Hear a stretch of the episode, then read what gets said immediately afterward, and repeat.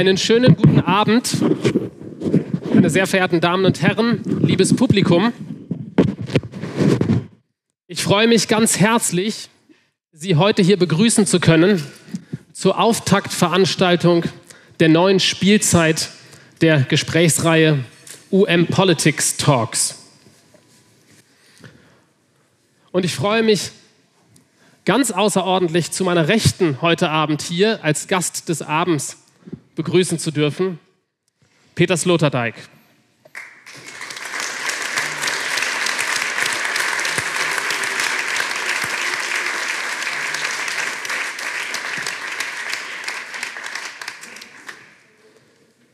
Ich bin Philipp Koftsche und ich freue mich jetzt eine Stunde mit Peter Sloterdijk im Gespräch zu sein und werde ihn nur auf das Nötigste vorstellen und hoffen, dass er mir das nicht übel nimmt. Peter Sloterdijk hat in seinem Leben schon einiges gemacht und ist schon so manches gewesen, unter anderem Professor an der Staatlichen Hochschule für Gestaltung in Karlsruhe für Philosophie und Ästhetik und zeitweise auch Rektor besagter Hochschule. Peter Sloterdijk ist immer noch und immer wieder etwas, was, wenn man die Hyperbel bemühen würde, die Übertreibung als eine seiner rhetorischen Lieblingsformen, dann ist er immer wieder und immer noch ein Hyperphilosoph, der von der datierten Notiz bis zum Großessay, vom Schelmenroman bis zum Opernlibretto, eigentlich jedem Form, jedem Format philosophische Gesichtspunkte abgewinnt. Nicht zuletzt auch dem philosophischen Quartett, was er jahrelang mit Rüdiger Safranski im ZDF moderiert hat. Peter Sloterdijk wird aber auch noch einiges werden, so zum Beispiel im nächsten Jahr am Collège de France eine Professur bekleiden in Paris und dort etliche Vorlesungen halten, die er noch vor sich hat und deren Vorbereitung noch ansteht, wie mir ihre Gattin so freundlich war, mitzuteilen. Wie gesagt, ich will Sie nicht länger in den Vorbereitungen stören für das 2024-Event in Paris. Dennoch schön, dass Sie heute hier in Basel sind. Das Thema des heutigen Abends lautet, du musst dein Leben ändern. Und manche informierte Sloterdijk-Leser unter Ihnen könnten den Eindruck haben, sie würden sich heute hier in einer Retro-Veranstaltung befinden. Denn es liegt doch schon mehr als ein Jahrzehnt zurück, dass ein Buch gleichen Titels im Surkamp Verlag erschienen ist, selbigen Autors, Du musst dein Leben ändern. Warum also nach dieser Bucherscheinung 2009 im Jahre 2023 noch ein Abend zu diesem Titel? Nun, weil ich den Verdacht habe, dass es sich bei diesem Titel um einen solchen handelt, der sich eigentlich fortwährend aktualisiert. Das Datum der Neuerscheinung das Datum des Erscheinens des Buches liegt naturgemäß chronologisch weiter und weiter zurück.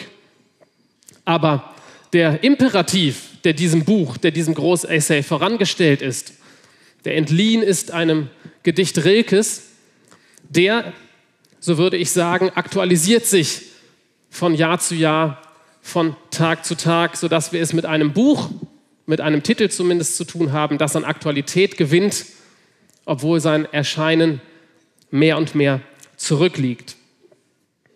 Kennen Sie solche Erfahrungen der zunehmenden Aktualität mit weiter zurückliegender Vergangenheit, lieber Herr Sloterdijk? Damit würde ich gerne unser Gespräch eröffnen. In eigener Sache kenne ich es durchaus. Andererseits möchte ich sagen, die ganze Literaturgeschichte, auch die Philosophiegeschichte, ist ja nichts anderes als eine Serie von Wiederentdeckungen von Autoren, die zum großen Teil nicht in direkter Tradition wirksam waren, sondern die durch eine Serie von Renaissancen hindurchgegangen sind. Selbst Immanuel Kant musste in der Mitte des 19. Jahrhunderts durch eine Schwächephase hindurchgehen, bevor der Neokantianismus um 1900 ihm eine neue Chance gegeben hat. Und ähnlich ist es natürlich auch in der Musikgeschichte. Denken Sie daran, dass seit äh, dem Orfeo von Monteverde in dieser Gattung ungefähr 40.000 Stücke komponiert worden sind. Das ist eigentlich nicht wenig für eine, eine Zeitspanne von 420 Jahren. Äh, in das Repertoire haben es nicht einmal 50 Stücke gesch äh, geschafft. Ähm, aber in eigener Sache würde ich sagen, ich äh, erlebe fast täglich eine Reaktualisierung äh, des Buches, durch das ich so in der Öffentlichkeit etwas mehr bekannt geworden bin, das unter dem Titel Kritik, Kritik der zynischen Vernunft äh, erschienen ist. Ein bissiges Buch. Ja, Kritik der hündischen Vernunft, könnte man auch sagen. Nicht wahr? Äh, äh, das aktualisiert sich einfach deswegen, weil ich damals den Fehler, Fehler begangen habe, zu glauben, dass die Phänomene, die zynischen Phänomene der Weimarer Republik, beginnend mit dem Dadaismus und endend mit den äh, sozusagen Expektorationen der Nationalsozialisten in den Jahren 31, 32, 33, so einen weltgeschichtlichen Gipfel des Zynismus dargestellt hätten. Das trifft nicht zu, denn äh, was, was solche Phänomene angeht, leben wir jetzt erst im, im vollendeten goldenen Zeitalter, zumindest unter dem Aspekt, dass äh, für den Kulturhistoriker äh, die schlimmen Zeiten die interessanten Zeiten sind. Ich würde gerne noch mal auf den ähm, Rilke-Titel Ihres Buches zurückkommen. Du musst dein Leben ändern. Ähm, der Titel ist ja entliehen, wie gesagt, einem Gedicht, dem archaischen Torso Apollos. Und er steht am Ende dieses Gedichtes und er taucht unvermittelt, plötzlich mit einer Gewalt und Wucht auf, die sich vorher keineswegs ankündigt, wenn vielleicht dann andeutet. Können Sie beschreiben, wann Sie zuletzt diese Wucht jenes absoluten Imperatives gepackt hat, der Sie dort ein ganzes Buch gewidmet haben und die heute uns äh, von allen Ecken und allen Enden entgegenzuschallen scheint? Du musst dein Leben ändern. Im Falle Rilkes war es ein Torso, war es ein Kunstwerk, das ihn das hat vernehmen lassen. Von wem vernimmt man diesen Ruf? Wer ruft da? Und wie fühlt man sich berufen und getroffen von einem solchen Ruf, um dann die Selbstverwandlung anzutreten? Der Fall Riekes ist relativ leicht zu erklären. Er war damals in einer äh, merkwürdigen lebensgeschichtlichen Rolle befangen. Er diente eine Weile äh, dem großen Bildhauer Rodin als Privatsekretär und hatte äh, sich damals so einige Freiheiten herausgenommen. Auch, er hatte auch Briefe äh, von Rodin in dessen Namen äh, äh, verfasst und äh, also er hat den Begriff der dichterischen Freiheit einige Nuancen abgewonnen, die äh, Rodin selber nicht so sehr geschätzt hat. Rieger hat sich in seiner Freizeit sehr häufig in den Kunstschätzen von Paris umgesehen. Und es gibt die Legende, er habe an einem Tag in der Antikensammlung äh, des Louvre eine Statue gesehen, die ihn besonders berührt hat. Es ist, äh, wie wir inzwischen wissen, keine archaische Statue ab Holz gewesen, sondern eine aus dem vierten oder, vierten oder fünften Jahrhundert. Sie war aber so verstümmelt, dass sie gewissermaßen übermäßig nachgealtert erschien. Der Kopf war weg, die Arme waren weg, die Beine waren weg, das Geschlecht war weg. Das und von allem Übrigen waren eigentlich nur noch Ahnungen da. Aber Riekes spezifische Sensibilität hat dafür gesorgt, dass er dieses Stück Stein, das vor ihm stand, noch metaphysisch auf Sendung zu sein geglaubt hat. Er hat den Stein angeschaut und spürte eine Emanation. Er hat gemerkt, ich, schwachleibiger junger Dichterling, stehe hier vor dem Rest eines Gottes, äh, dessen sozusagen virile, aber auch sozusagen spirituelle Emanation immer noch kräftiger ist als, alles, was ich bisher verfasst habe. Und dann kann er den, diesen, diesen dionysischen Stein, von dem er übrigens ja auch behauptet, dass er die Oberfläche schimmere wie von, von Tigerfällen. Ja. Dann kann er plötzlich die, die, die Stimme aus dem Stein äh, vernehmen, die ihn andonnert, indem sie ihm sozusagen die nächsthöhere Vitalitäts- und Spiritualitätsebene aufzeigt, auf die er sich zu begeben hat. Und das Grandiose an, an dieser Äußerung ist, ist erstens, dass sie äh, völlig unmaneriert ist und zweitens, dass sie wie zufällig den Satz wiederholt, der am, am Anfang sämtlicher ethischen Systeme steht, die die Menschheit bis zum heutigen Tage hervorgebracht hat. Die älteste Sammlung solcher Sätze, die, die sich in dem Satz, du musst dein Leben ändern, äh, resümieren lassen, stellt wahrscheinlich die, die Sammlung der langen Reden des Buddha dar. Äh, der Gautama hat ja nichts anderes getan, als zu seinen Zeit, Zeitgenossen Reden zu halten, in denen er ihnen zeigt, wie sie aus dem Unhaltbaren, nämlich ihrem bisherigen Leben, herauskommen und in dieses andere Leben über, überwechseln können, unter welchen Bedingungen sie an das Alte gebunden sind und wie, unter welchen Bedingungen das Neue sich, sich ihnen erschließt. Könnte man aber sagen, wenn man auf Rilke und seinen archaischen Torso zurückgreift, dass es schon zu Rilkes Zeit in gewissem Sinne Götterruinen gewesen sind, durch die die höhere metaphysische Emanation einen noch ansprach. Es gab eine Zeit, da haben die Götter womöglich noch direkt mit den Menschen kommuniziert, war Rilkes Vertikalspannung schon eine moderne, insofern sie eigentlich jenseits einer selbstverständlichen Götterwelt gestanden hat. Und wovon lassen wir uns, wovon lassen Sie sich heute mit jenem absoluten Imperativ ansprechen, der da sagt, du musst dein Leben ändern? Also Rilke gehört mit Sicherheit zu äh, jenen Menschen, die von der lebensphilosophischen Welle erfasst worden waren, die um 1900 über Europa, insbesondere über Deutschland und die deutsche Jugendbewegung äh, sich hinweg äh, bewegt, bewegt hatte. Und äh, für sie nahm das Wort Leben einen heiligen Klang an. Und das Leben ist, äh, die, besitzt diese Art von Heiligkeit, äh, die sozusagen ihre Transzendenz in, in, sich selber, in sich selber trägt. Das heißt, sie muss nicht wie Jakob in seinem Traum von der Himmelsleiter äh, sicher sein, dass man das obere Ende der Leiter äh, an den Wolken oder an irgendwelchen göttlichen Architekturen äh, am Himmel anlehnen kann.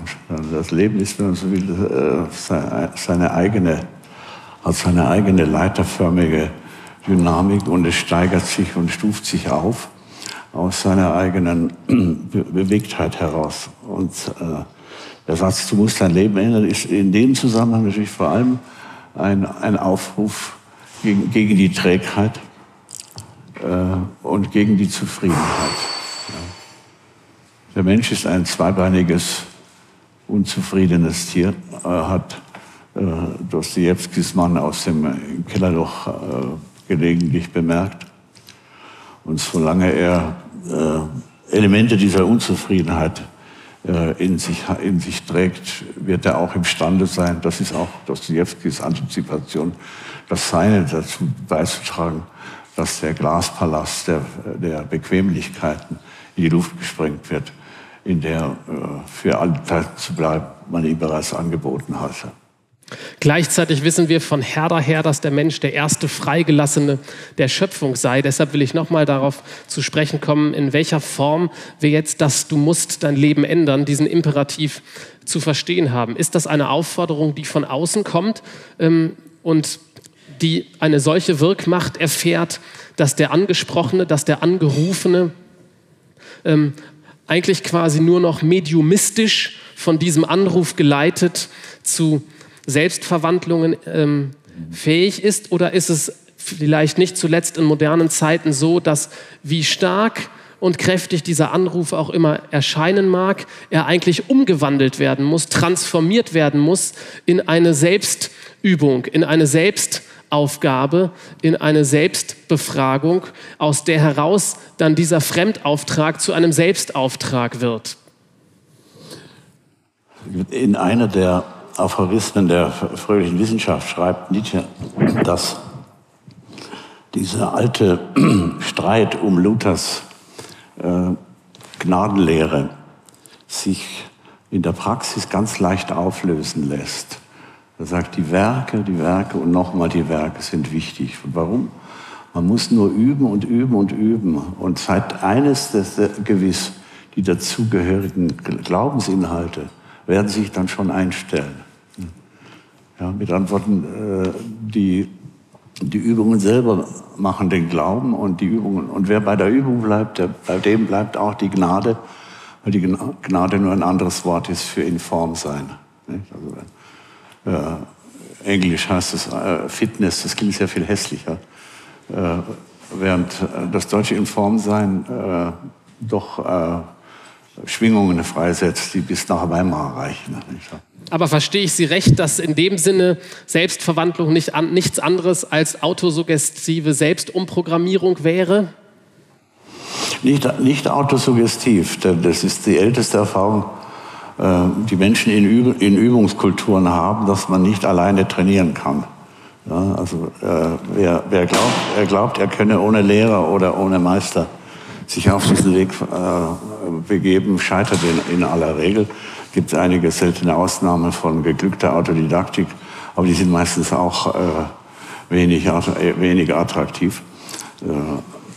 Aber letztendlich wissen wir spätestens seit Nietzsche, dass man einem Lehrer schlecht vergilt, wenn man immer sein Schüler bleibt. Das heißt, das Ziel bleibt doch letztendlich ein bestimmter Zustand, eine bestimmte Form von Autonomie, in dem die schrecklichen Kinder der Neuzeit, um ein anderes Hoppers von ihnen aufzubrechen, mit den Vätern brechen, mit den Lehrern brechen und ein eigenes Projekt in Form setzen, sich selber in Szene setzen und zu Individualitäten werden, die sich nicht durch Herkunft, sondern durch Zukunft verstehen.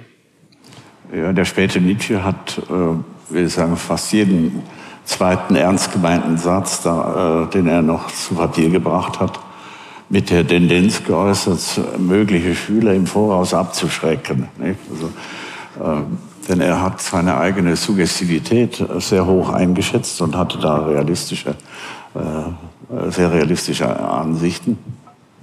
Und er hatte eine vage Vorstellung von seiner eigenen Unwiderstehlichkeit und er, er wusste, was, was Verführbarkeit äh, bei Menschen bedeutet, die äh, nach dem Führer der Unschlüssigen suchen. Nicht? Das war der Titel eines spätmittelalterlichen Werkes von Maimonides, nicht? Äh, Dux Perplexorum, der, der Führer der Unschlüssigen. Äh, der Mensch ist eigentlich ein, im Wesentlichen, wenn man ihn so zum äh, Brutto-Nennwert äh, auffasst, ein unschlüssiges Geschöpf. Ja, er, ist, er, ist, äh, er besitzt zu wenig Evidenzen, er besitzt zu wenig Überzeugungen und äh, er ist vor allem in der Regel untermotiviert mit Antworten. Er weiß noch nicht, was er in der nächsten Minute macht. Ja. Und aus, aus, diesem, aus, diesem dreifachen, aus dieser dreifachen Unterdetermination äh, äh, ergibt sich Anlehnungsbedürfnis. Und wenn nun äh, Menschen auftauchen, die, die glauben, sehr viel, sehr viel zu wissen, äh, die setzen unweigerlich äh, Attrappen für, Anle für Anlehnungen. Aber diese dreifache, Unterdetermina diese, dreifache, die, diese dreifache Unterdetermination, die Sie gerade genannt haben, spielen sich im Rahmen dieser Unterdetermination des Menschen, des nach Nietzsche nicht festgestellten Tieres, spielen sich in diesem Rahmen die Freiheitsrisiken und Freiheitschancen ab, die zumindest äh, die modernen und äh, äh, in gewissem Sinne auch die Antiken für den Menschen zu reklamieren ähm, äh, willens gewesen sind? Die antiken, die antiken Menschen wären alle mehr oder weniger einverstanden gewesen mit einer Überlegung, die man in der Politeia äh, des, des Platon findet, wo Sokrates eine, zu einer längeren Rede ansetzt, in der er diese scheinbar lächerliche äh, Idee kommentiert, dass man sich selber überlegen sein kann. Er sagt, was soll denn das nun heißen, äh, dass ein Mensch sich selber überlegen äh, werden können solle. Das heißt ja, er müsse sich zugleich selber sein eigener Herr sein und auch sein eigener Unterlegener oder Untergebener. Und man kann vielleicht mit Hilfe eines Reitergleichnisses äh, das Selbstverhältnis äh, von, von Menschen, wie sie in der antiken Polis bereits aufgetreten sind, begreiflich machen, beziehungsweise mit einem Verweis auf das städtische Parlament. Das ist eine kleine aristokratische Fraktion die einer äh, äh, großen und vielleicht auch vulgären Volkspartei gegenübersteht. Und die menschliche Person ist so konzipiert, äh, dass die Aristokraten, die, äh, die inneren Aristokraten nach Möglichkeit äh, ans, ans Ruder äh, gelangen sollten. Sonst kommt durch die popularen Herrschaft irgendwie alles außer Rand und Band. Kurzum, was ich sagen will, die, die Entdeckung äh, des Selbstbeherrschungsimperativs ja, gehört zu den alten Bestandteilen all dessen, was man dann später Erziehung nennt. Nicht? Die früheren äh, Kulturen hatten zum großen Teil keine aus, ausgeprägte pädagogische Kultur, also keine Paideia. Und, sie, und die Figur des Lehrers, des Didaskolos, ja, gehört ja eigentlich neben des, neben des Philosophen und des Redners zu den verhängnisvollsten Vermächtnissen der griechischen Antike äh, an die Moderne. Nicht? Das ist nicht der Pädagoge, der ist ja, der ist ja ausgestorben. Er hat nur, nur verbal überlebt, weil wir die moderne Erzieher Pädagogen nennen, was allerdings eine Fehlbezeichnung ist. Der Pädagogos ist der, der ein Sklave, ein Haussklave, der die Schüler beim Weg zur Schule begleitet und darauf achtet, dass sie ihre Augen niedergeschlagen halten und nicht den Blickkontakt suchen mit den Lüsterlingen am Wegrand, die die, die, die, die Schüler auf dem Schulweg beobachten. Also der Pädagoge äh, ist sozusagen nur so etwas wie ein Hilfspolizist des eigentlichen Lehrers. Äh, die modernen Pädagogen äh, haben diesen delikaten Zusammenhang gnädig ignoriert und haben sich selber in die Nachfolge äh, der, der knabenführenden Sklaven eingereiht. Ne? Nun müsste man, um dieses Bild aufzugreifen, wenn man aber jetzt von dieser antiken Perspektive zum Beispiel auf den Idealismus schaut äh, und Fichte, Stelling, Hegel sieht, sagen, dass das waschechte äh, multiple Persönlichkeiten gewesen sind, die doch von dem Versuch getrieben waren, dass man ähm, Herr und Knecht, Meister und Sklave in einer Person sein kann, wenn man zum Beispiel das Denken in einer Art kultiviert, dass es selbst kultivierend wirkt und man somit ein Element eine Fähigkeit mit Meistercharakter äh, äh, zur Verfügung hat, die es dem Schüler selber ermöglicht, in einer Art ähm, wie Sie es dann wiederum nennen, operativ gekrümmtem Raum die Arbeit an sich selbst permanent zu vollziehen und die Rückwirkung der eigenen Tätigkeit auf das eigene Tun, die Rückwirkung der eigenen Beobachtung auf den Beobachter, die Rückwirkung der eigenen Reflexion auf den Reflektierenden zu beobachten, mithin all die Formen der Selbstverwandlung zu beobachten, die, die, die in diesem operativ gekrümmten Raum, äh, der in gewissem Sinne ein mikrokarmisches Motiv aufweist, nämlich indem ich permanent selber in den Folgen meiner eigenen Verursachung lebe, dass das sehr wohl etwas ist, was zum modernen Experiment hinzugehört. Die Internalisierung von vorher auf verschiedene personale Akteure verteilte Instanzen. Und wenn ich mich recht erinnere, sind Sie sogar so weit gegangen zu sagen, in Ihrem Kopf geht es teilweise zu wie im Plenarsaal einer äh, parlamentarischen Demokratie. Das heißt, ich will nicht wissen, wie viele Stimmen bei Ihnen wohnen und äh, äh bei Ihnen miteinander im Gespräch sind und gemeinsam äh, Funken schlagen, damit das Feuer des Denkens sich entfachen kann. Das sind doch multiple Persönlichkeitsleistungen sondergleichen, für die es früher eine Unzahl von arbeitsteiligen Geistesexperten geben musste, die wir heute in gewissem Sinne als äh, spirituelle Selbstversorger permanent äh, zu, äh, zu absolvieren haben. Ja, das ist äh, sehr schön beschrieben. Nicht? Also wenn Sie einen Autor äh, richtig ausdeuten wollten, sollten Sie zu einer Formel kommen, die ungefähr so klingt. Er ist so etwas wie ein äh, instand besetztes Haus. Also, äh, in ihm haben sich sozusagen eine, eine, eine, eine Menge sozusagen illegaler Untermieter äh, nieder, niedergelassen, die allerdings sich auch um, um den Bestand des Hauses kümmern. Und solange äh, ein solches äh, Gebäude das Interesse von Okkupanten äh, auslöst, äh, solange ist die Person am Leben. Nicht? Also, äh, tot ist eine Person dann, wenn in ihr niemand anderes mehr äh, residieren möchte. Und so gesehen könnte man natürlich auch für den deutschen Idealismus, der äh, am Anfang von vielen Entwicklungen steht, die bis auf den heutigen Tag nicht zu Ende gedacht sind. Man könnte ihn als ein äh, Programm verstehen, wie man seine eigene, die, die Begeisterung in die eigene Regie nimmt. Indem man nämlich entweder die Idee oder das, sich durch die Idee des Absoluten so selber so begeistert, dass etwas wie eine äh, äh, autohypnotische Form von antidepressiver äh, Monologik im, im, Inneren, im Inneren entsteht und äh, dass man sich äh, auf denkerischem Wege sozusagen immer so in das Absolute oder in das Göttliche oder in was auch immer äh, äh, fall, fallen lässt, dass ein Selbstbezug dabei herauskommt. Ja. Was man, auch, was man übrigens auch bei unseren Freunden, den Muslimen, äh, leichter beobachten kann, äh, weil die, die Fallhöhe in so äh, etwas wie ein Konzept wie, wie Allah äh, viel, viel populärer und leichter zu bewältigen zu sein scheint, als äh, wenn man hochgezüchtete philosophische Begriffe als Trainingsgeräte äh, gewählt hat. Äh,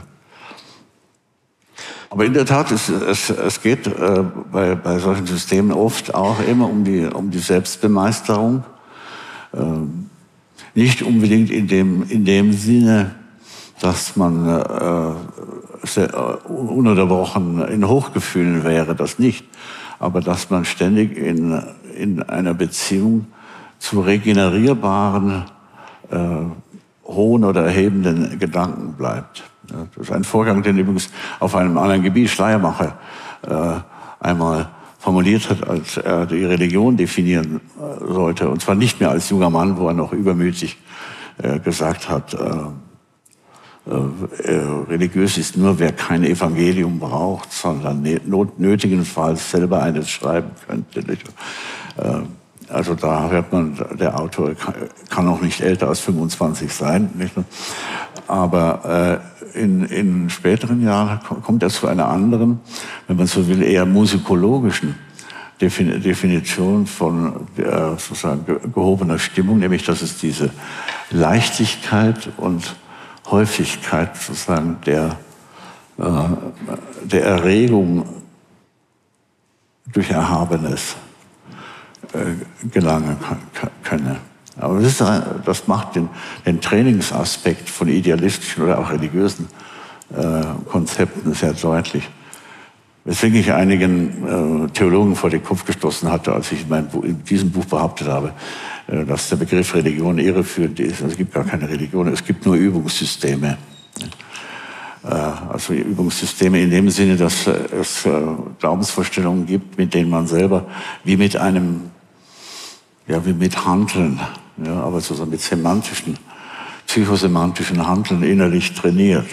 Ich will Sie nochmal unterbrechen und nochmal nachfragen, nämlich mit diesen Handeln und diesem Training. Ich habe schon ein paar Mal insistiert und ähm, nach dem Aspekt der Freiheit dabei gefragt und äh, will ihn so verstanden wissen und ihn vielleicht kurz nochmal einordnen.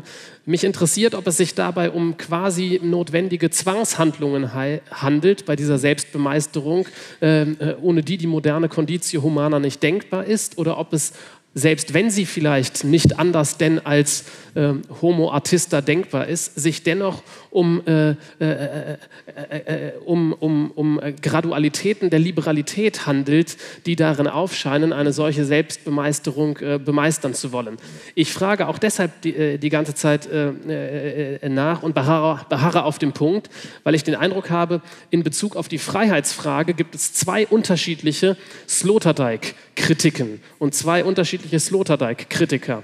Die einen Sloterdijk-Kritiker, die zum Beispiel bei Regeln für den Menschenpark aufgetreten sind, die haben bemängelt, dass sie äh, den Menschen doch zu sehr in seiner genetischen und in seiner sozialen Disposition beschrieben haben und vielleicht ihm zu wenig Freiheitschancen und Freiheitsmöglichkeiten der Selbstbemeisterung zugestanden haben.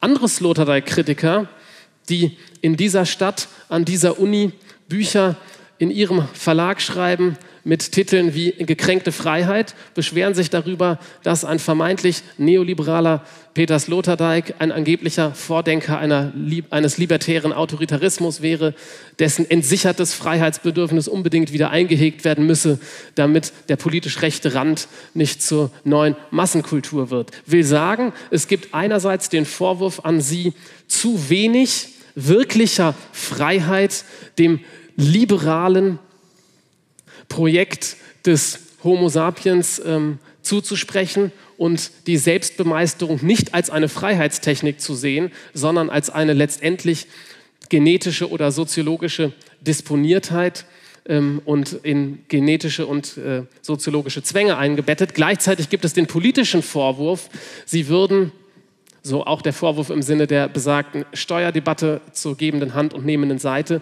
Sie würden sozusagen Freiheitsmöglichkeiten politisch überstrapazieren und sich aus ähm, Gebundenheiten und Bedingtheiten verabschieden wollen, die ähm, die Freiheit in sinnvoller Weise einhegen. Lange Rede, kurzer Sinn. Wie hat, wie hält es Peter Sloterdijk mit der Freiheit? Und welche Kritiker haben recht oder warum beide nicht? Ja gut, zunächst einmal äh, glaube ich, dass äh, äh, Kritiker ihren Beruf äh, äh, gut machen, äh, wenn sie sich darum bemühen, beim Missverstehen die Ersten zu sein. Und das haben diese Autoren, glaube ich, exemplarisch vorgemacht. Ansonsten folge ich einfach der historische Entwicklung der, der, der, Freiheitskonzepte, wie sie in Europa entstanden sind. Die Urszene der, der europäischen Freiheit ist der, ist der Wille der, Pers, äh, der, der Griechen, äh, nicht zwangspersianisiert zu werden. Deswegen haben wir äh, Salamis und deswegen haben wir äh, den Marathonlauf, den äh, jedes Jahr Hunderttausende von Menschen unter einem sehr merkwürdigen Antrieb äh, zu wiederholen geneigt sind. Denn wer 42 Kilometer läuft, äh, um nur, um, nur um sich selber sagen zu können, ich habe es gemacht, äh, der muss natürlich mit seinen, mit seinen Freiheitskapazitäten etwas ganz Besonderes vorhaben. Aber jeder Marathonlauf ist eigentlich eine, wenn Sie will, zitiert die Urszene Europas. Wir werden äh, keine Orientalen werden. Wir werden nicht äh, Untertanen des persischen Großkönigs werden und wir werden nicht die, die europäische Frugalität gegenüber dem persischen Prunk opfern. In den, in den Charakteristiken über den Alkibiades hat man ihm ja immer vorgeworfen, dass er so ein Chamäleoncharakter war. In Sparta war er der, äh, der, der sportlichste und enthaltsamste Mann von, von allen. In, in Athen der erotischste und redegewandteste von allen. Und wenn er unter Persern war, dann, dann gab er sich sozusagen wie äh, so ein äh, äh üpp, üpp, üppiger, ausschweifender äh, äh, Orientale. Äh, das war, wenn man so will, der erste postmoderne Europäer, der sich nicht für seine eigene Heimat entscheidet, sondern alles, alles was in der Welt geläufig ist, importiert und daher auch zum Verräter an seiner eigenen Freiheitstradition wird. Die Europäer sind zwei Arten von Menschen, also wenn sie auf der griechischen Schiene laufen. Das sind die, die sich, die sich gegenseitig erzählen, wie es im Trojanischen Krieg war. Ja, also die Einheit Griechenlands in der Antike bestand eigentlich ja nicht in einer politischen Organisation, sondern es waren homeri homeridische Erzählgemeinschaften, heute würde man sagen, äh, Literaturclubs. Ja die sich gemeinsame bürgerliche Erinnerungen an heroische Zeit geleistet haben. Sie waren selber keine Heroen mehr, haben aber sich gegenseitig erzählt, was die Heroen getan und, und, und gelitten haben. Und der zweite entscheidende Punkt ist, dass wir sind keine Perser und wollen auch keine Perser werden. So wie heute die Ukrainer äh, draufgekommen sind, äh, dass sie zwar äh, äh, mit den Russen einiges zu tun haben, aber sie wollen keine, sie wollen jetzt keine mehr werden. so sehr sie auch Affinitäten hatten. Und so sehr auch die, die Griechen Affinitäten zu den Persern haben. Ansonsten hätten wir nicht dieses äh, Stück von Euripides, wo sich die, die Griechen in den, in den Verlierer hineinfühlen. Äh, historisch beispiellose äh, Geste sozusagen der, der einer äh, transkulturellen oder nationenüberschreitenden Humanität. Also ich glaube, das ist das, ist das A und O äh, des alteuropäischen Freiheitsbegriffes. Und das wiederum hat einen positiven Inhalt. Wir wollen so banal bleiben, wie wir sind.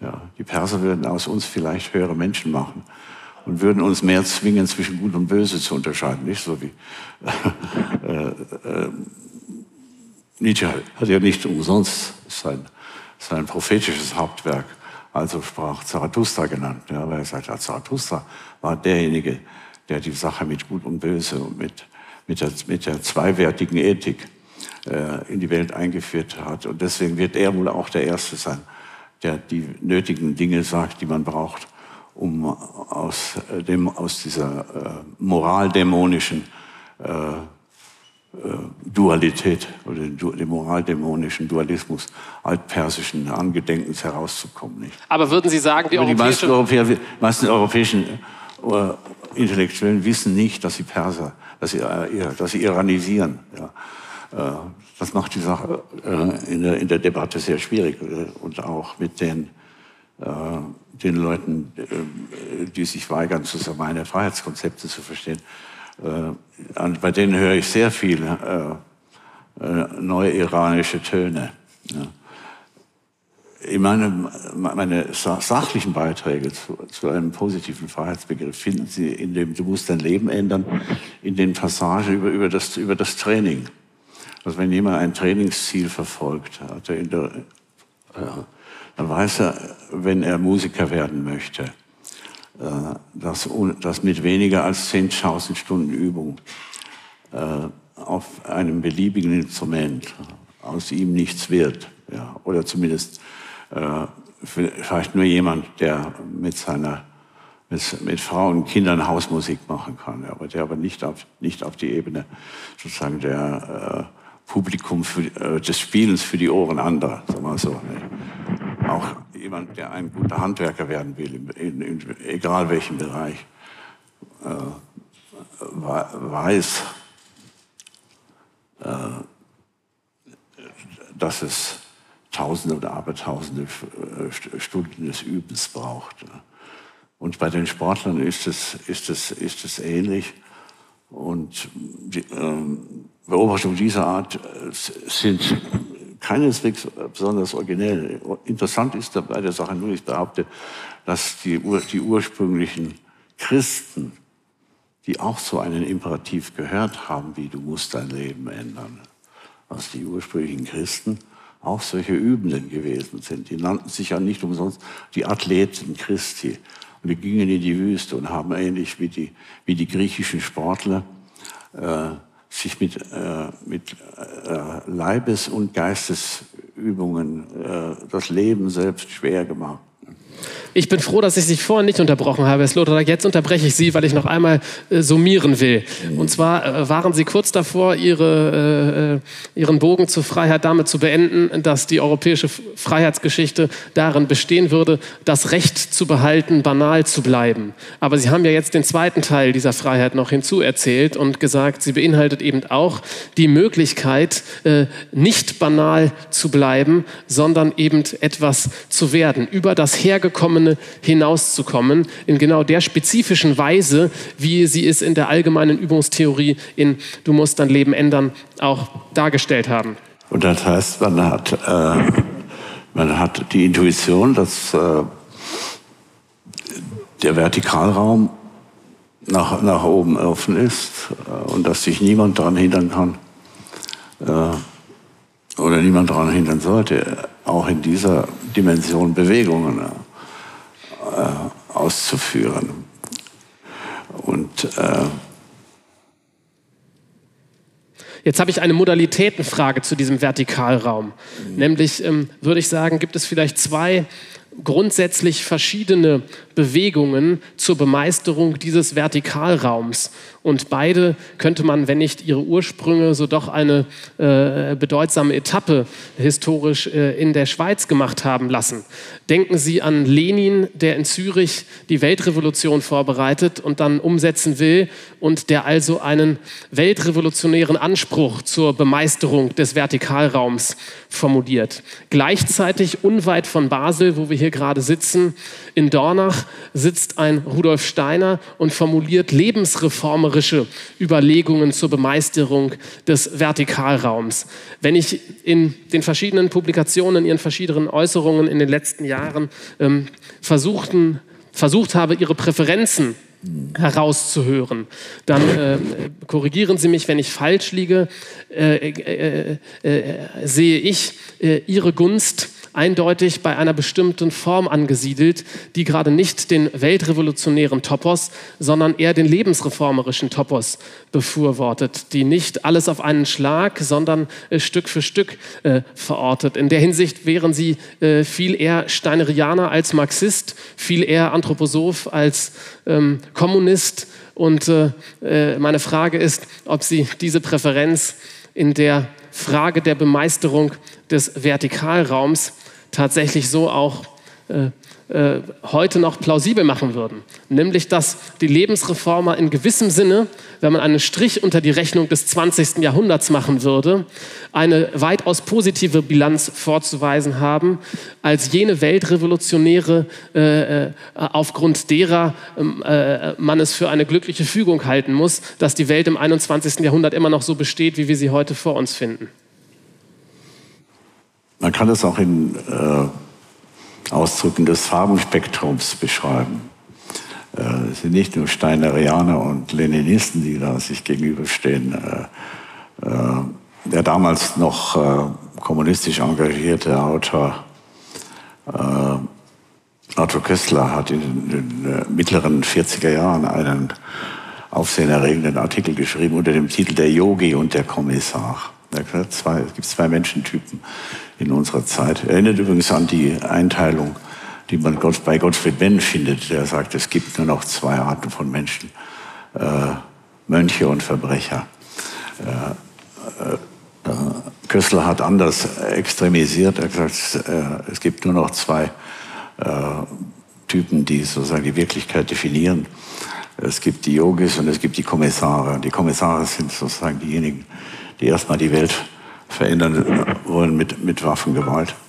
Kommissare sind übrigens diejenigen, die, die ideologischen Deputierten der Partei, die in den äh, kämpfenden Truppen mitgezogen sind und dafür gesorgt haben, dass, dass, dass die Soldaten mehr Angst haben vor dem Kommissar als vor dem Feind. Und, und dass man nicht keinen, keinen äh, Krieg gewinnen kann, an, äh, in, de, in, dem die, die Truppen nicht diese Art von äh, von, von Furcht besitzt. Ne? Und auf der anderen Seite haben wir den, den, den Yogi, der sich ganz aus allem herauszieht und an seiner eigenen Vervollkommnung äh, arbeitet und der sich in die Wirklichkeit erst wieder einmischt, wenn er sicher ist, dass er keine negative Kausalität des Schicksals mehr in die Welt setzt. Ja. Also der, der Yogi wäre vergleichbar mit, mit dem das ist eine nachhaltige Lebensform. Mit der, ja, mit der ist bereits so die, die, die Urform des, des Fußabdruckbewusstseins, wenn Sie so wollen. Oder des Handabdruckbewusstseins, wenn, wenn Sie so wollen. Die, die, die Mönche in dem, in dem Orden der Jainas, in, in, in Indien, die man auch die, die, die Gambaras genannt hat, die, die, in dem Luft, die im Luftkleid gekleideten. Das waren, das waren also äh, äh spirituelle Nudisten.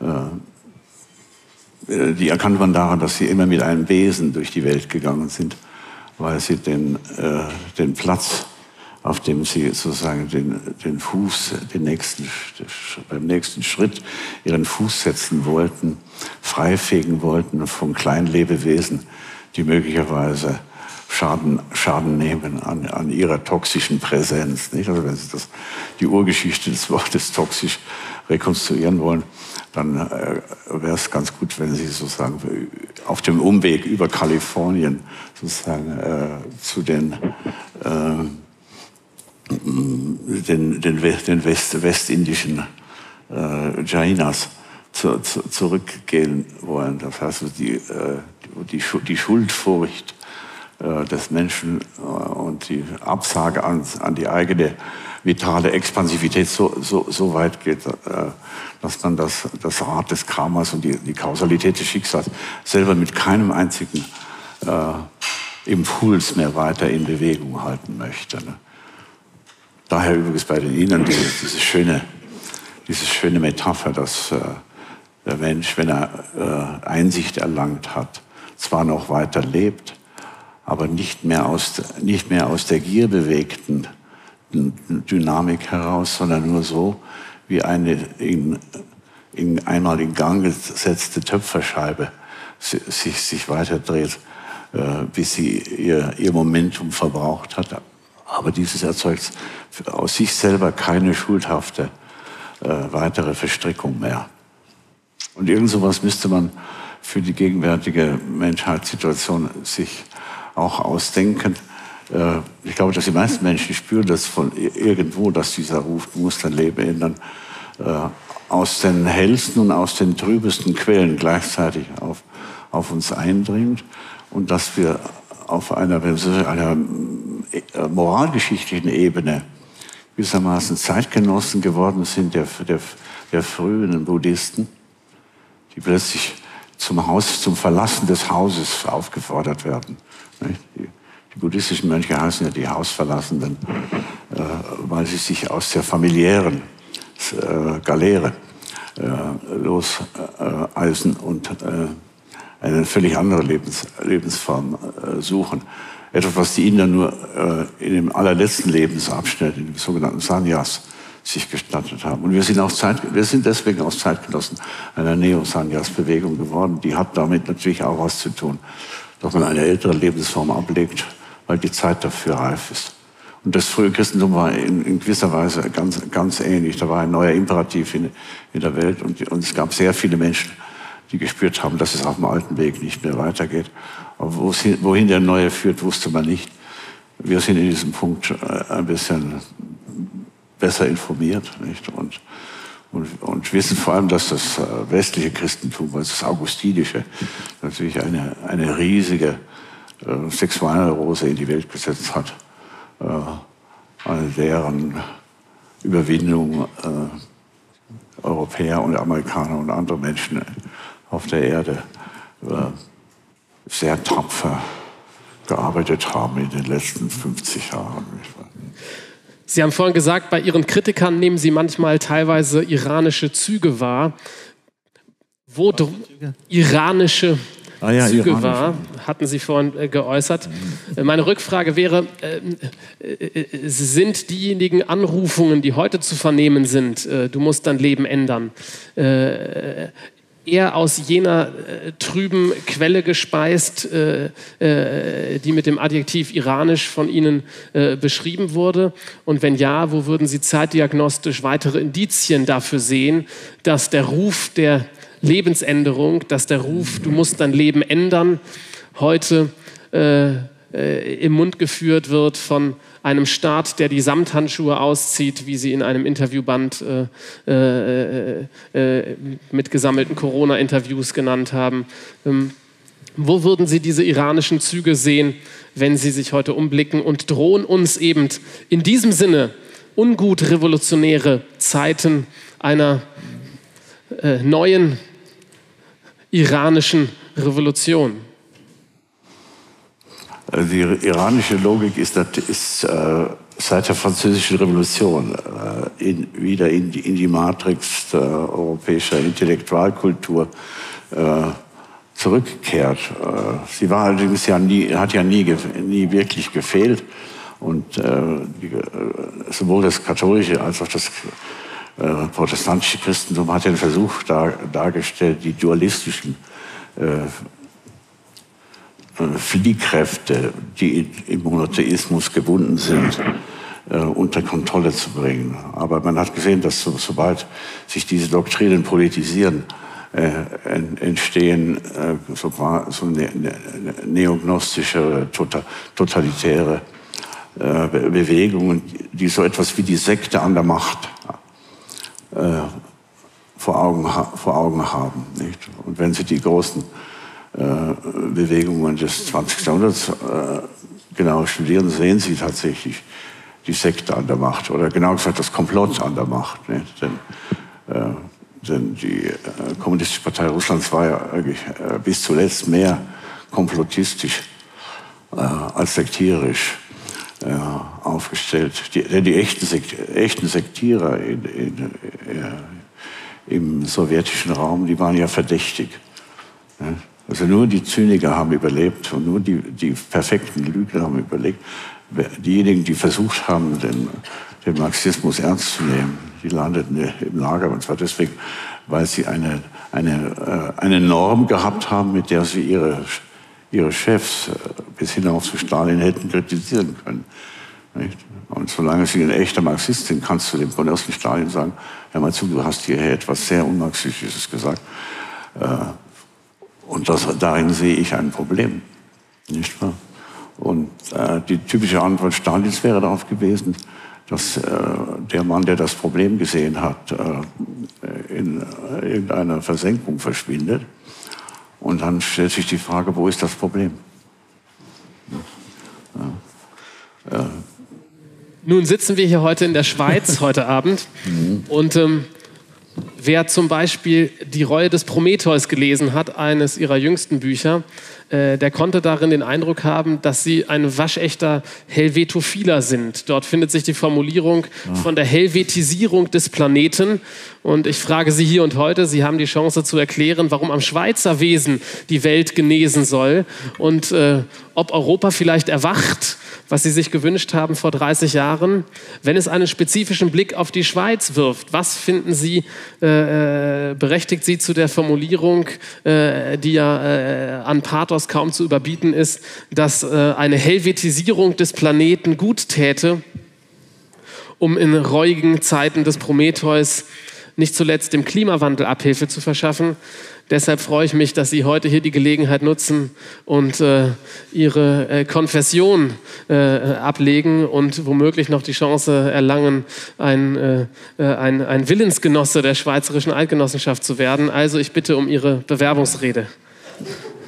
Ja, also äh, Sie haben das sehr richtig erfasst und ich finde es auch die Gelegenheit schön, dass Sie mir hier ein Formular vorlegen, mit, das ich nur ausfüllen muss um sozusagen. Äh, Mundart wird nicht das, eingefordert. Das, äh, äh, die, wie, wie ich mir die Verschweizerung äh, meiner restlichen Lebensjahre vorstelle und äh, wie ich glaube, wie, wie das die kommenden Generationen äh, sich mit einem gewissen Maß an Helvetismus gegen die kommenden Dinge zur Wehr setzen werden.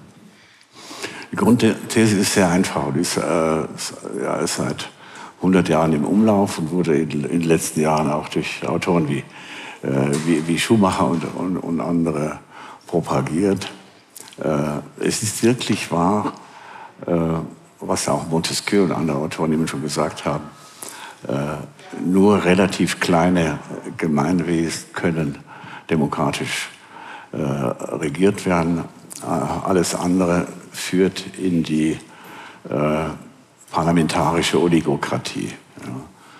Ja. Äh, Hoi oligoi heißt auf, heißt auf Griechisch die wenigen. Nicht? Und Hoi polloi sind die vielen. Und wir haben äh, weltweit die großen, zahlenstarken Demokratien äh, werden überall in Ländern ausgeübt, die einfach zu groß sind äh, für, eine, für demokratische Prozesse. Und äh, letzten Endes äh, liegt all diesen Fehlentwicklungen, die wir heute in aller Welt be beobachten und die in der vor allem die den Westen im Moment so sehr verunruhigen und schwächen, liegt die Erfahrung zugrunde, dass sich die Menschen in diesen Groß, diesen politischen Großkörpern nicht verstanden fühlen, nicht repräsentiert fühlen, dass sie äh, in eine Dynamik hineingeraten, die ursprünglich niemand wollte, nämlich dass die da oben es machen und dass die anderen ihr, nur noch ihr Privatleben haben. Aber wenn, solange diese äh, Teilung, die in einer unreifen Demokratie noch relativ gut funktioniert, ja, wie in der Bundesrepublik bis, bis in die Ende der 60er Jahre hinein, als die Studentenbewegung aufkam, da waren wir eine glücklich äh, entpolitisierte Großgesellschaft. Äh, wir waren 65 Millionen Menschen. Ähm, auf einen äh, Abgeordneten kamen 100.000 Wähler. Ja, und den Namen seines Abgeordneten haben zahllose äh, Wähler bis zum Ende der Legislaturperiode nicht kennengelernt. Ja. Äh, mit anderen Worten, äh, das ist ein Strukturproblem, ein Repräsentationsproblem ohne, ohne Ende. Und äh, die Schweiz ist deswegen äh, glücklich daran, dass sie durch eine Serie von vorteilhaften Zufällen, die bis eben 1848 und letztens sogar bis in die napoleonische Ära äh, zu, zu, zurückreichen, dass sie sich aus äh, diesem inneren Imperialismus der Nationalstaaten herausgedreht hat, dass sie auch den, die Idee des Nationalstaats nie äh, importiert hat. Ja. Wir haben den, die Idee des Nationalstaats in die dritte Welt exportiert wo sie entsetzliche Verheerungen anrichtet. Und wir haben die Idee des Nationalstaats in der Gestalt des Steuerplantagenstaats ja, in, in, allen, in allen äh, europäischen Ländern implantiert und haben überall viel zu große Länder. Spanien ist viel zu groß. Frankreich ist für sich selbst unerträglich. Ja. Deutschland ist, ist für sich selbst ein Rätsel. Ja. Das ist noch eine Steigerung von, von unerträglich. Ja. Ja. Und wenn Sie so weiter sehen, äh, Polen ist zwar auch ein, ein, ein, ein, großes Land, ist aber immer noch nach, auf der Suche nach, nach, sich selbst, nachdem es so äh, auf so ungewisse Weise territorialisiert worden ist. Wie sieht die Lösung des deutschen Rätsels und die, aus? Und, die, und, bei den Italienern ist die Sache natürlich noch hoffnungsloser, äh, weil die ebenfalls äh, mit ihrer äh, Überdehnung, mit ihrer Über Übergröße nicht zurechtkommen. Und, und schon Napoleon III. wusste, dass äh, es zwar schön ist, dass Italien jetzt auch eine Nation geworden ist, aber er wusste genau, äh, dass der Süden nie äh, Teil, ein Teil Italiens werden wird und kann. Wie sieht also der Masterplan Sloterdijk für die Bundesrepublik aus? Ist klein das neue groß ja, und ist es im gewissen ja. Sinne kontraintuitiv, für das Kleine zu werben? Wollen wir nicht immer groß, größer am größten werden? Ja, also, wie wird man kleiner? Was, wie, wie, entwickelt sich eine Kultur des Weniger? Wie entwickelt sich eine Kultur des Kleiner? Ja, ich würde sagen, wir müssen äh, bei, dem, bei, der Idee der Regionen ansetzen und bei der, bei der, bei der Idee äh, der wie soll, wie soll, man das sagen, der politischen, der politischen Landschaft. Das hat was mit, mit dem Begriff der Region auch zu tun. Äh, die Bundesrepublik Deutschland ist insofern eine etwas weniger unglückliche Konstruktion, als sie ja viele äh, äh, Elemente, die jetzt föderativ heißen, aber die eigentlich ursprünglich feudal waren, ne, beibehalten hat. Wir sind ja sozusagen ein Patchwork aus äh, ungefähr 12 bis 15 mehr oder weniger missglückten Schweiz, Verschweizerungsversuchen. Nicht wahr? Nicht? Wobei die, äh, die Bayern und die Baden-Württemberger vielleicht in dieser Hinsicht am weitesten gebracht haben.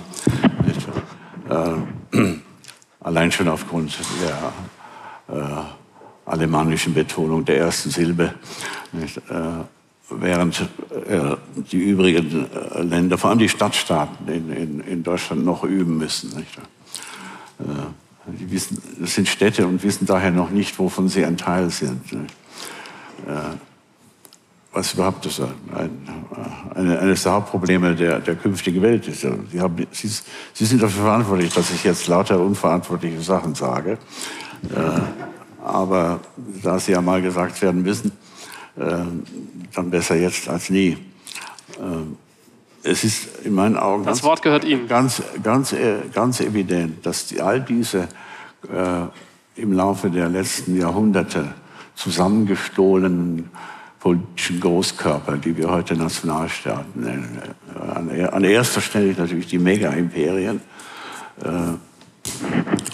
die, diese Mega-Imperien äh, China, Indien äh, und, und, Russland, dass die aufgrund ihrer sozusagen organisationstheoretischen Unhaltbarkeit äh, im, im, Laufe der nächsten 100 oder 120 Jahre erodieren werden.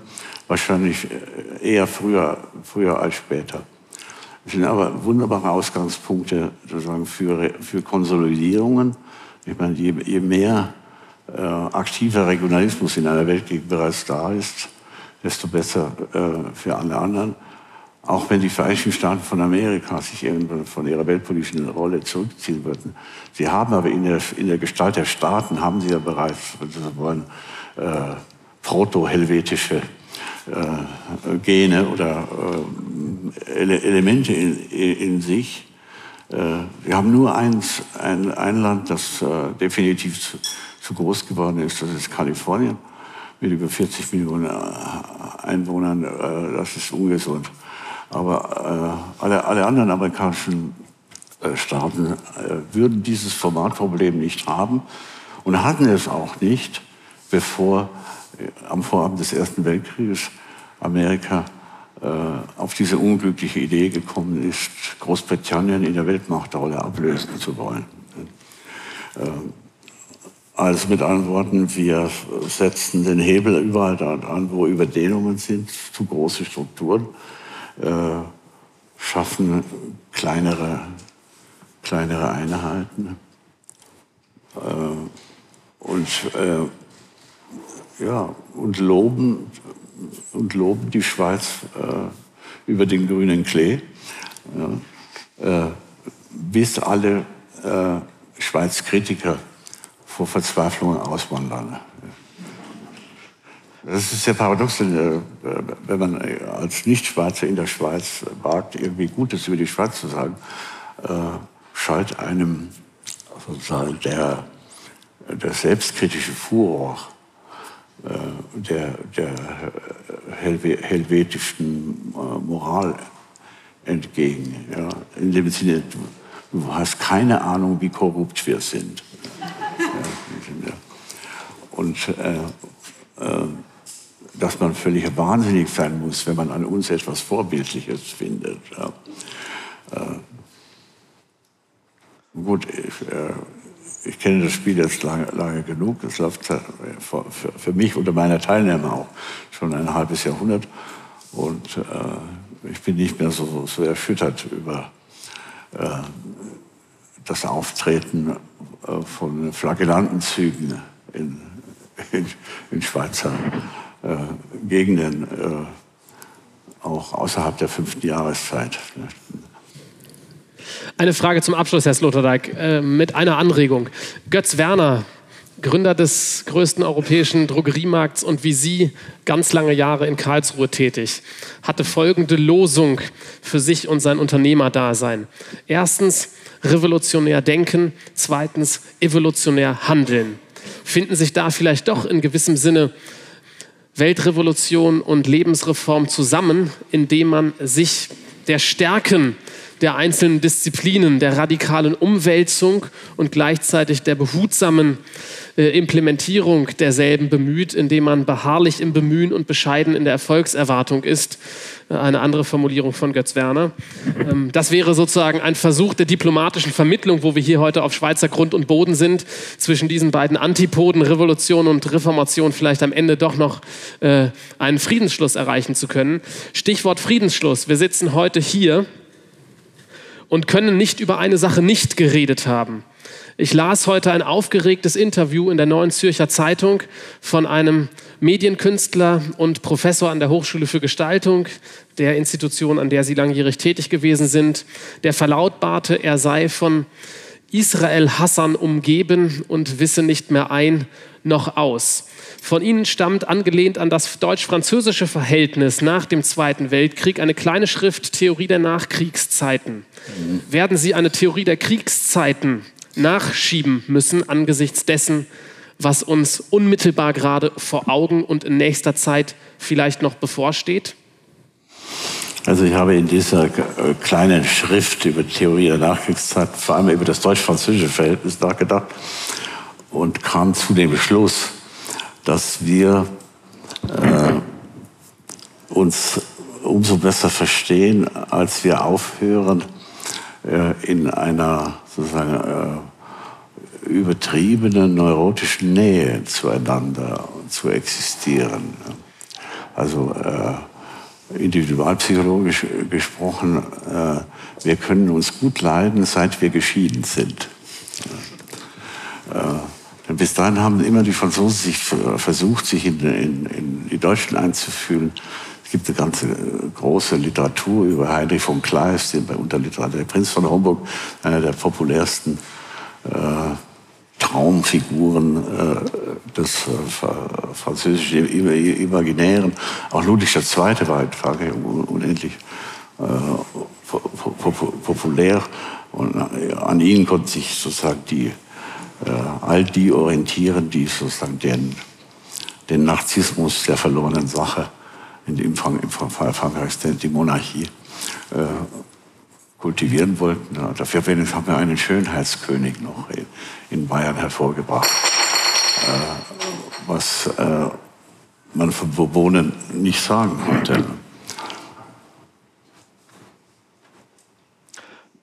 Kein Bedarf an einer Theorie der Kriegszeiten in heutiger Zeit? Ja, doch, wir haben, wir haben Bedarf an, an, an sozusagen guten Scheidungsanwälten. Nicht? Also wir wissen, äh, es muss zwischen äh, Israelis und, und Palästinensern äh, ein, ein gutes äh, Scheidungsanwaltsbüro äh, äh, tätig werden, die diese Formen des, des, des Mörder, mörderischen Clinchs nicht, ähm, auflösen kann nach den Regeln der Kunst. Das sind psychodynamische Dinge, über die man Bescheid weiß. Ähm, also das Handwerkszeug dazu liegt, auf der, liegt eigentlich auf, der, auf dem Tisch. Äh, die Situation ist nur inzwischen schon so, so verfahren und durch so viele äh, Runden von äh, teufelskreisartigen äh, Drehungen hindurchgelaufen, dass, dass die Kunst äh, des Circulus Virtuosus, das heißt also, äh, der, der Kreislauf, in dem Gutes zu Gutem und Besseres zu Besserem führt, noch nicht gestartet werden konnte. Wer weiß, vielleicht findet sich für ein solches Vorhaben auch in Basel noch ein Anwaltsbüro, äh, um auch dieser Sache dienlich sein zu können.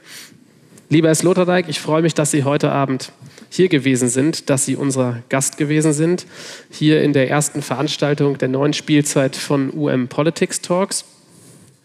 Bleiben Sie gut hier oder kommen Sie gut nach Hause. Herzlichen Dank.